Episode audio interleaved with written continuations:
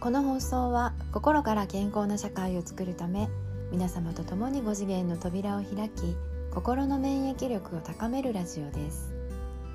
看護師の山崎凛子が心に関するさまざまなお話をお届けしておりますのでどうぞ今夜もお付き合いください。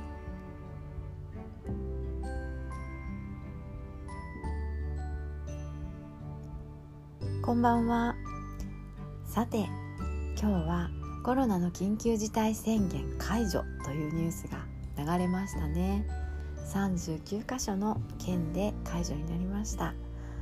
あーなんかちょっと緩みますよね。あの私が普段活動している兵庫県それと大阪府そして東京都は、えっと、まだなんですけれどもまあでもだんだんとこうエネルギーが上がり始める。そういうまああの時期に来たんだなって思います。で私たちはもう一人一人がもう抜本的にね自分の在り方を見直す時期に立たされてると思うんですけど、まあ、それがあの次のステージに行くというかね、まあ、一人一人試行錯誤しながら次のステップに進むんだなっていうふうに、感じてます。少しずつ前に進みましょう。それでですね、えー、私はあのここのところずっとうなぎが食べたいと思ってるんですね。皆さん何か食べたいものとかありますか？でなぜうなぎなのかはちょっと分かんないんですけど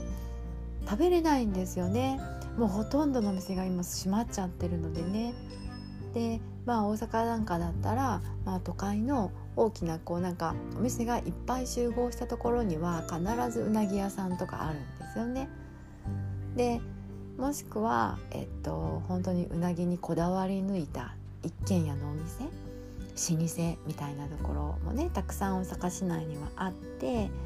でもなんかそういうところで食べているイメージなんです。この間知り合いとなんかそういう話をしててでまあ言われたんですけどテイクアウトとかはね嫌なんですよね。それでスーパーで売ってるうなぎも嫌なんですね。贅沢ですね。でもここはなんかこだわりがあって口の中にあの皮が残るのは嫌なんですよ。っていうのは私静岡にねまあ5年ほど住んでた時があってで本場のの国産うなぎがどれだけ美味しいかっていうのを知っちゃったのでねあの安いのが食べれないというまあこんな状態なんですけどこうしてあの周りとねうなぎの話をしていると不思議に周りもねあのううなぎのうなぎの口になってくるんですね。うなぎが食べたくなると。うなぎを思い出しちゃうんですね。どうですか？皆さん。もしかしたらうなぎ思い出してくださっているでしょうか？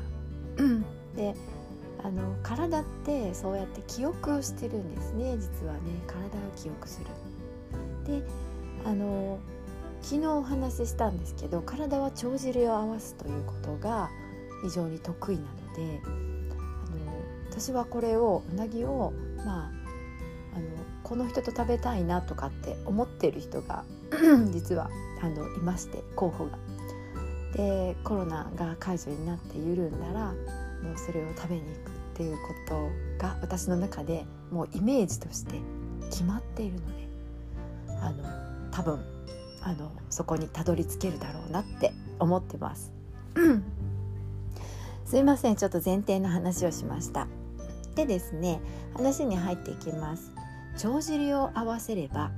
人生の質が変わるというテーマでお話しします。で昨日のラジオでですね体のシステムについてお話ししました、えー、健康は帳尻合わせであると。で簡単にお話ししますと、えー、体は60兆個の細胞があって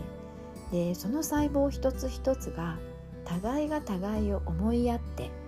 そして調和して毎春毎春ベストな状態を導き出している。つまり1秒1秒帳尻を合わせている。これが体のシステムですというお話をねしました。ごめんなさいね。喉の調子がちょっと最近悪くて。でこれを皆様の日常にどのように役立てられるかという話をねしたいと思います。皆さん日常を思い出していただきたいんですね、えー、やることリストを書いてる人。ToDo リストを作って一つずつ仕事をしている人。あるいはもう時間で区切ってスケジュール管理をしている人。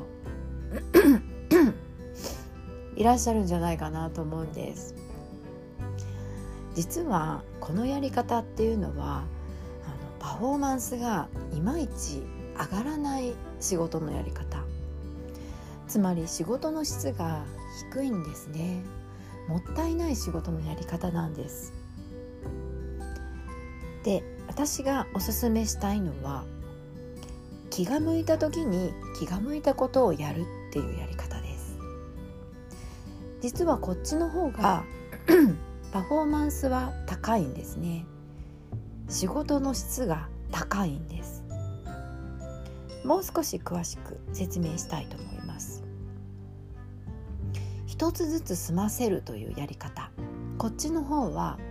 1+1+1+1 という感じで10の仕事をやった時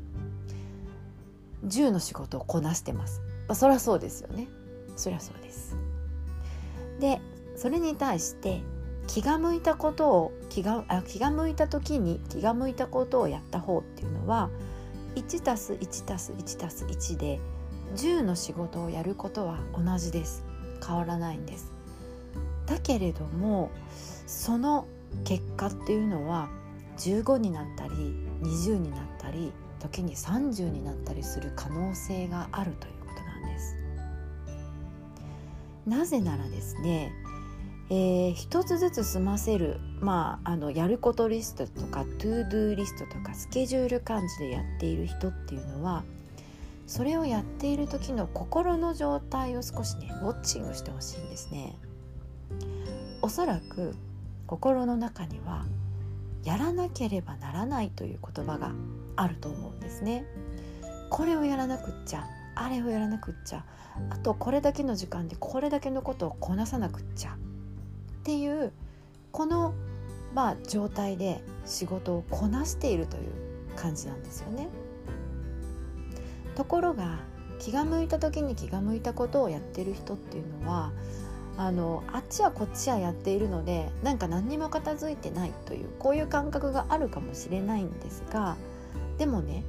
気が向いた時に気が向いたことつまりあこれしようって思ったことをやる。あこれやりたいと思ったことをやる。あ今こっちだと思ったものをやる。っていう感じなので実は体の状態っていうのは非常に心地がいい状態。なので仕事の量は同じなんですが仕事の質が変わるというこういうことなんです。だけれどもねなんかこうやっぱり頭でね仕事するんでね私たち頭を止めるってことできないんで頭は四六時中考え事をするのであのどうしてもその今までのやり方の方が頭は慣れてるんですよね。なのであのどうしてもそのやることリスト ToDo リストっていう方向をやりたくなるんです。でそれはなぜかというとですね小学校の時の時間割がそうなんです。国語終わったら社会社会終わったら算数算数終わったら給食給食終わったら掃除というこういう一つずつ仕事を済ませるというこのやり方をもう叩き込まれていてもうこのやり方が正しいんだっていうふうに思い込んでるんですね。でこれはまあ西洋のあの哲学と結びついていてまさに西洋がそうなんです。あの仕事のパフォーマンスを上げるとかっていう本もやっぱりねあちこちやりなさいとは書いてないんですね。気が向いた時に気が向いたことをやればいいっていうんではなくってとにかく重要事項を先に済ませてあとは淡々と数をこなせというこういうことが書かれてるんですね西洋的なんですね。でまあもうご存知の方お気づきの方多いと思うんですが私たちが受けている義務教育というのはあのその人を幸せにするための教育ではない、国民がこ良い国民であるための教育ですので実はあんまりそのパフォーマンスを発揮されてすごい力をつけられちゃ困るというあの、まあ、こういう面もあるんですね。いやとはいえやっぱり一つ一つこなす力がなければあのそれはねやっぱり成果も作れないですのでそっちも必要なんですがでもねもう仕事をある程度こなす力はある。やるべきことは分かっている。っていう時、ね、そういう人はもうやることリストをちょっと卒業してあのやりたい時にやりたいことをやるというこの方向で一度仕事をしてみてはいかがでしょうか。仕事の質って非常にまあ目に見えないものなんですね。この目に見えないものを認識していくというあのこういうトレーニングでもあります例えばブログで、うん、と1000アクセスを集めようと思ったらあのまあ10個記事を書かなきゃいけないと。ねあのそれをまあしばらくの間もう続けちゃっている人これがパターンになっちゃってる人なんかだったら例えばもうあっち書いたりこっち書いたりそっち書いたりしているうちにですね例えば5個記事を書いたらそれで1000アクセス集まっちゃったとかっていうあのこういうことが起こるんですよ。つまり今までだったら10個書かなきゃいけなかったことが記事を5個書けば同じ、うん、仕事量をこなしたことになってくるんです。でそうすると時間短縮できますよね。記事を書く時間が半分になりますよね。じゃあこの時間って他のことができますよね。それは何かやりたいことがあればやればいいし仕事がしたければ仕事したらいいし休憩したければ休憩したらいいし、ね、全然関係ないことやったって構わない例えば子供との時間とかなんか夕食に時間をかけたりとかっていうことができるわけです。でそういう積み重ね日々の積み重ねがやっぱり人生の質になってくるのでこれは人生の質が上がってくるんですね。